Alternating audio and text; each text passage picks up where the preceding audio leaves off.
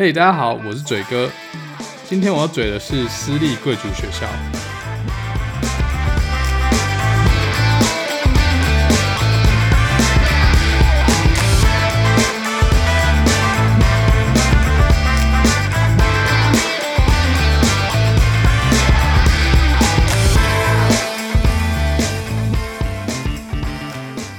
我想大多数的人，也就从小学、中学、高中都是念公立学校。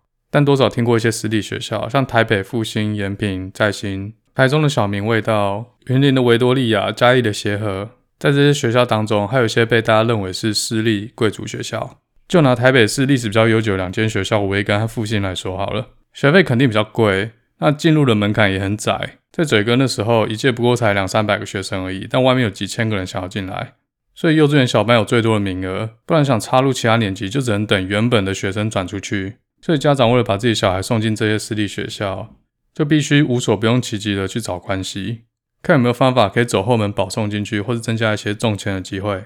另外一个方面就是学校有没有提供特殊课程，像这种外籍师资上课的双语课程，拉到现在这个时代，根本就是新手装而已，已经不是私立贵族学校要特别氪金才有的服务。现在贵族学校已经进化到直接把学生送去国外，跟别的学校做交换。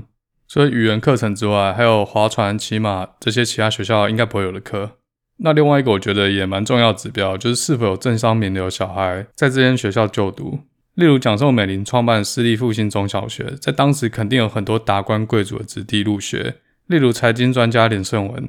所以校友和人脉就变成这些私立学校一个很重要的资产。嘴哥呢，作为一个大学以外一路念私立学校上来的纨绔子弟，就来跟大家介绍一下我们在学校里面都在干什么东西。还有我毕业后好几年，我这些老同学现在都在做什么？在学校里面结识的这些人脉呢，对于我们往后人生到底有没有帮助呢？嘴哥从维格幼稚园、维格小学、维格中学、维格高中，除了没有维格大学之外，总共十三年。在这十三年当中呢，我从来不觉得自己是贵族，我也不觉得同学们是贵族。一切的贵族标签都等我高中毕业进入了大学。当我的大学同学知道我来自维格，我就开始受到各种调侃。像是你家有钱啊，叫你爸买给你啊。例如大家同学一起去吃饭，我不过就点了贵个三四十块的餐点，就要被一些人酸说你家有钱。诶，我肚子比较饿，怎么了吗？我相信这是所有维格人在离开学校后都有过的共同经验。一开始听会觉得蛮刺耳，不过久了就没有感觉了。谁叫我爸年轻的时候比你爸努力一点呢？你说是吧？即便我现在已经进入社会好几年，这句话还是常常听到。我们还在学校的时候，好朋友之间真的不会为那二十块、三十块、五十块的东西计较。我们这种不太斤斤计较的个性，就会被大家觉得是贵族，激起大家的仇富心态。当然，我不否认维格学生或毕业生当中呢，真的有那种活在平行世界的人。例如，我有同学从来不吃路边摊，他只叫日本料理，或是从来不搭公车，只搭计程车。但是这些人是少数中的少数。我反而觉得大财阀子弟，或是家里是上市公司的同学，比一般人低调。有些同学，我们还在学校的时候，我根本不知道他家里是做什么的。后来毕业后聊天，我才知道，原来他家是某某上市公司，或是某条街沿线的土地都是他家的。以前看起来就只是一个傻傻的小宅男而已。当然，还是有些财阀子弟特别高调啦。我后来发现一个很有趣的关联性：这些比较高调的人，好像过了几年之后，家里都不太好了。例如有掏空公馆或内线交易被抓去关的，或是卖地沟油被起诉的。至于是哪家企业，我这边就不多说了。一般来说，我当年在学校的时候是没有大家想要比来比去的感觉。所谓比来比去，是比谁家里有钱，比衣服、比鞋子、比玩具。但嘴哥本身也不是大家流行什么我就也想要得到那个东西的人。我记得比较清楚的是，当年小学毕业的时候流行一种毕业纪念册，它是一种像笔记本的东西，然后可以让同学填入姓名、地址、电话、想说的话，然后有人就会写勿忘我。结果十年之后还是不知道你是谁。一开始好像只有少数几位同学带来学校，过几天之后好像大家人手一本。当时那本应该不算便宜，而且有些看起来真的很酷炫，几百块应该跑不掉。嘴哥当时一本都没买，但是我帮同学写就是了。如果把时间拉回现代，我相信现在小学生就开始用手机了。那现在私立小学小学生会不会比较手机的牌子是不是 iPhone，或是是不是 Nokia 三三一零？这一点我就不太确定了。嘴哥小学那个年代，民风淳朴，真的是没有什么东西可以比的，连战斗陀螺、神奇宝贝都没有。那时候大家玩的是 Game Boy 第一代，但学校也不能带，所以不会有同学因为有 Game Boy，然后带来学校，他就成为孩子王之类的事。嘴哥是有一台啦，但是我没有特别喜欢玩。我觉得我小学跟一般家庭最不一样的地方，就是我有一台个人电脑。那是一台四八六的电脑，作业系统是 DOS，机体有两 Megabyte，硬碟多大我已经记不得了。还有一台五点二五寸的软碟机，主要功能是拿来安装游戏。不过我也没有因此变成电脑神童就是了，因为我也只拿来打电动而已。后来我上了大学才知道呢，我这个年代的小孩通常要上了国中或高中，他们才摸得到电脑，或甚至上了大学才拥有他们自己的个人电脑。另外，维格小学课程方面呢，我觉得比较特别一点的是，有一种叫扯铃队的东西。就学校好像似乎想要让我们多接触一些中华文化，所以就有扯铃校队。后来还有舞狮队，就是舞龙舞狮的狮，但这两个东西都跟嘴哥无关。嘴哥当时参加了两个校内社团，其中一个是乐队，就当大家要升旗、唱国歌、礼成的时候，要现场奏乐。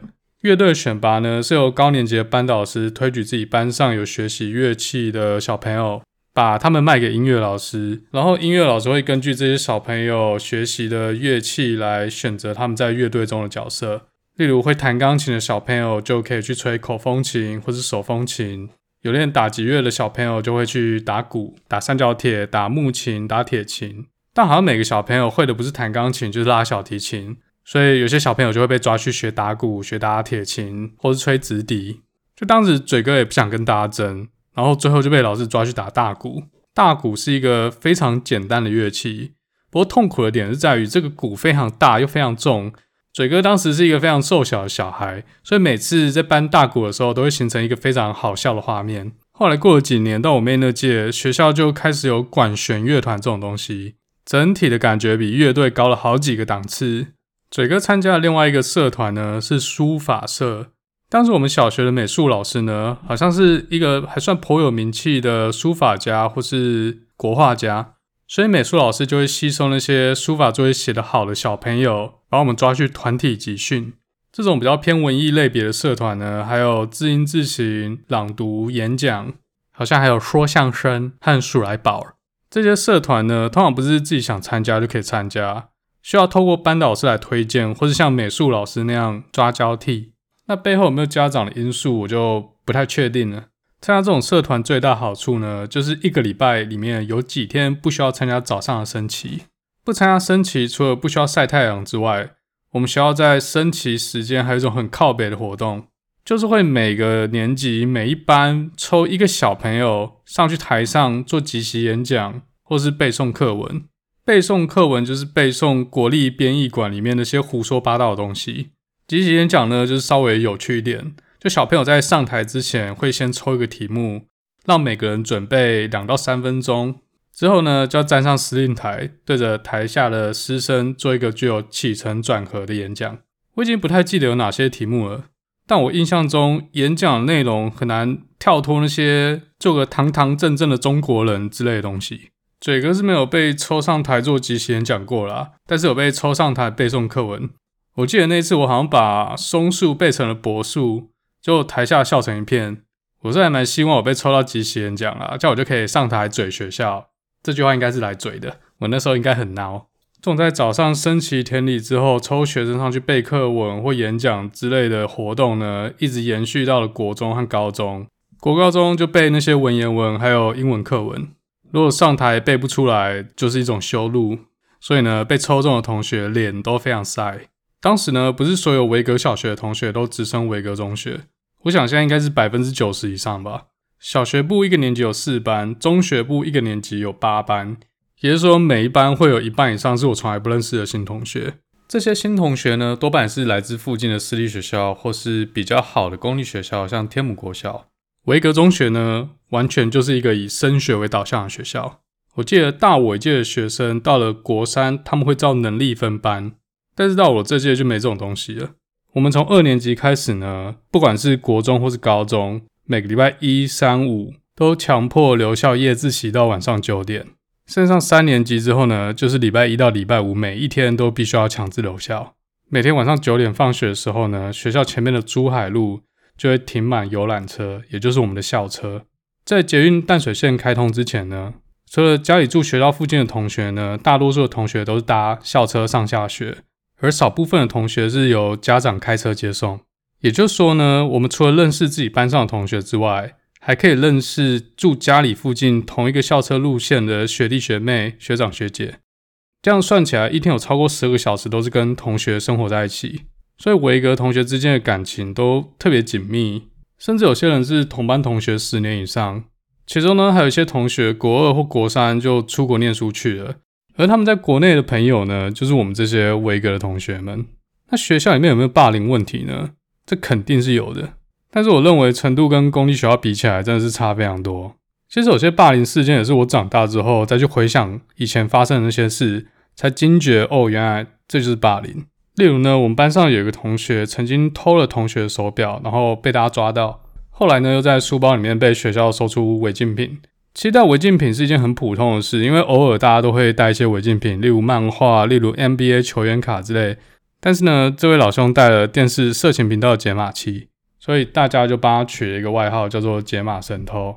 以前还有一种东西叫做阿鲁巴，所以解码神偷就会变成一个常常被大家阿鲁巴的对象。我想这就是一种霸凌。其实嘴哥也常常被人家取外号，但因为我很喜欢嘴别人，所以自然就必须具备被人家嘴的风度。那校内霸凌当时大概就是这种程度。如果没有做过什么不好的事，我没有看到有人无缘无故被霸凌的。但我知道女生之间还是有一些小圈圈，但其实没有那么的严重。有些私立学校呢，老师会被家长霸凌，但根据我的观察呢，我们学校好像还好。学校好像就一种态度，就是说，如果你家长不接受学校的教育方式，那欢迎你把小孩转出去。私立学校呢，当然有些有的没的校规。我们学校虽然没有像延平在新那样对男生的头发有这么严格的要求。但制服的扣子、体育服的脚拉链、书包上面不能别一些乱七八糟的东西。男生的头发不能超过眉毛，男女生都不能染发。我觉得对男生发型的要求在现代应该不会是个问题。但是呢，要知道当时流行的是日本文化，流行那种抗桃抗敏的发型。女生也很想把头发染出一点颜色。嘴哥当时也被教官抓过头发超过眉毛，甚至到了眼睛，因为我好几个月都没被抓。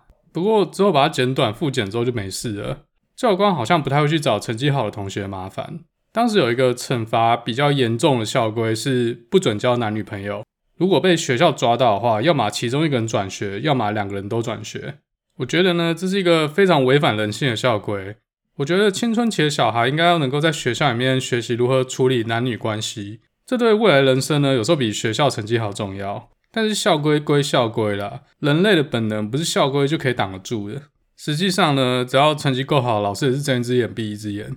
就怕是一个成绩原本很好的男生或女生，交了男女朋友之后，成绩大炸裂。那如果其中一方的家长有意见的话，那就是非常难办。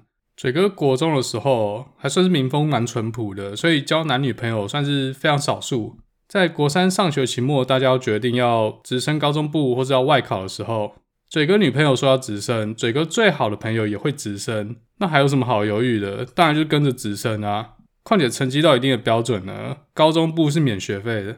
结果最后嘴哥女朋友竟然选择外考，嘴哥猜测原因应该是交往后的第一次段考，我们两个的班排名直接互换。他原本是班上不动前三名，不是太专心念书的嘴哥，通常班排名就是五到十名左右。我想呢，这应该是家长的决定，但至少对方家长不是廖北啊。否则嘴哥可能就是要去念建中了。后来上了高中呢，学校做了一件划时代的改变。每次段考的时候呢，学校会让国中和高中每次班上一半的同学互换教室。比方说，如果我是一个高二的学生，那我考试座位的前后左右就会是国二某一班的学弟学妹。这种梅花座呢，虽然不能看隔壁的答案，但是可以看隔壁的学妹。从此之后，高中部的学长认识国中部的学妹，成为一种风潮。外加当时的网络正在蓬勃发展，而维格的学生通常家里都有个人电脑。当时有一种东西叫做 ICQ，跟现在的 Line 是差不多的东西，所以学长放学后跟学弟学妹聊天变得很简单、很方便，也不会被家长发现。在当时，嘴哥没有一个学妹是要不到 ICQ 的，比现在要跟学妹要 Line 真是简单太多了。不过这又是另外一段故事了。当时学校这个防作弊政策，间接推动了学长姐和学弟妹的交流。在校内形成一个跨年级的人际关系网络，我认为这跟后来学弟妹成立的全球维友会，还有维格校友会都有一定的关系。因为当时成立台政维友会的学弟妹就是利用这层关系组织起来的。回到升学这个议题呢，我相信维格国高中的升学率，大家在网络上都找得到。以当时国中我们班为例，一般大概有四十个人，最后考上第一志愿的大概有七到八个。前三志愿应该有到十到十二个，而且这个人数还不包含那些前十名或是前五名选择直升的同学。甚至我听说现在一般可以到十五个以上进入建中或北女。高中部最近的榜单似乎有三分之一以上人上台大，大多数人都可以进入国立大学，甚至还独立出一个国外大学榜单。我想这就是财富在阻止阶级流动很好的一个例子。嘴哥那届呢特别废，因为大家晚自习都在玩，不然就是写纸条给学妹。以嘴哥二类组第三、第四名的成绩呢，最后考上了大学，简直就是废到笑。说到这里，大家一定很想知道，究竟维格的学生需不需要补习呢？前面有提到礼拜一到礼拜五晚自习到九点，而且学校老师其实教的也不错，我觉得是不需要补习的。但我们那届都是因为爱玩，所以就觉得自己好像需要去补习。我上过刘毅英文、卢林的卓浩数学、林清华物理、周伟晴化学。如果你要问说补习有没有用，我觉得多多少少还是有啦。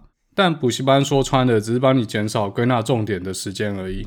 自己够用功、肯花时间，我觉得学校教的应该是足够的。补习班教的再好，自己不用功、不念书，整天写纸条给学妹，也是没有用的啦。在国高中课程方面呢，我们学校会提早在国三上或甚至国二下就上完整个高中三年的课程，所以那些术科的时间自然就被主科占用掉。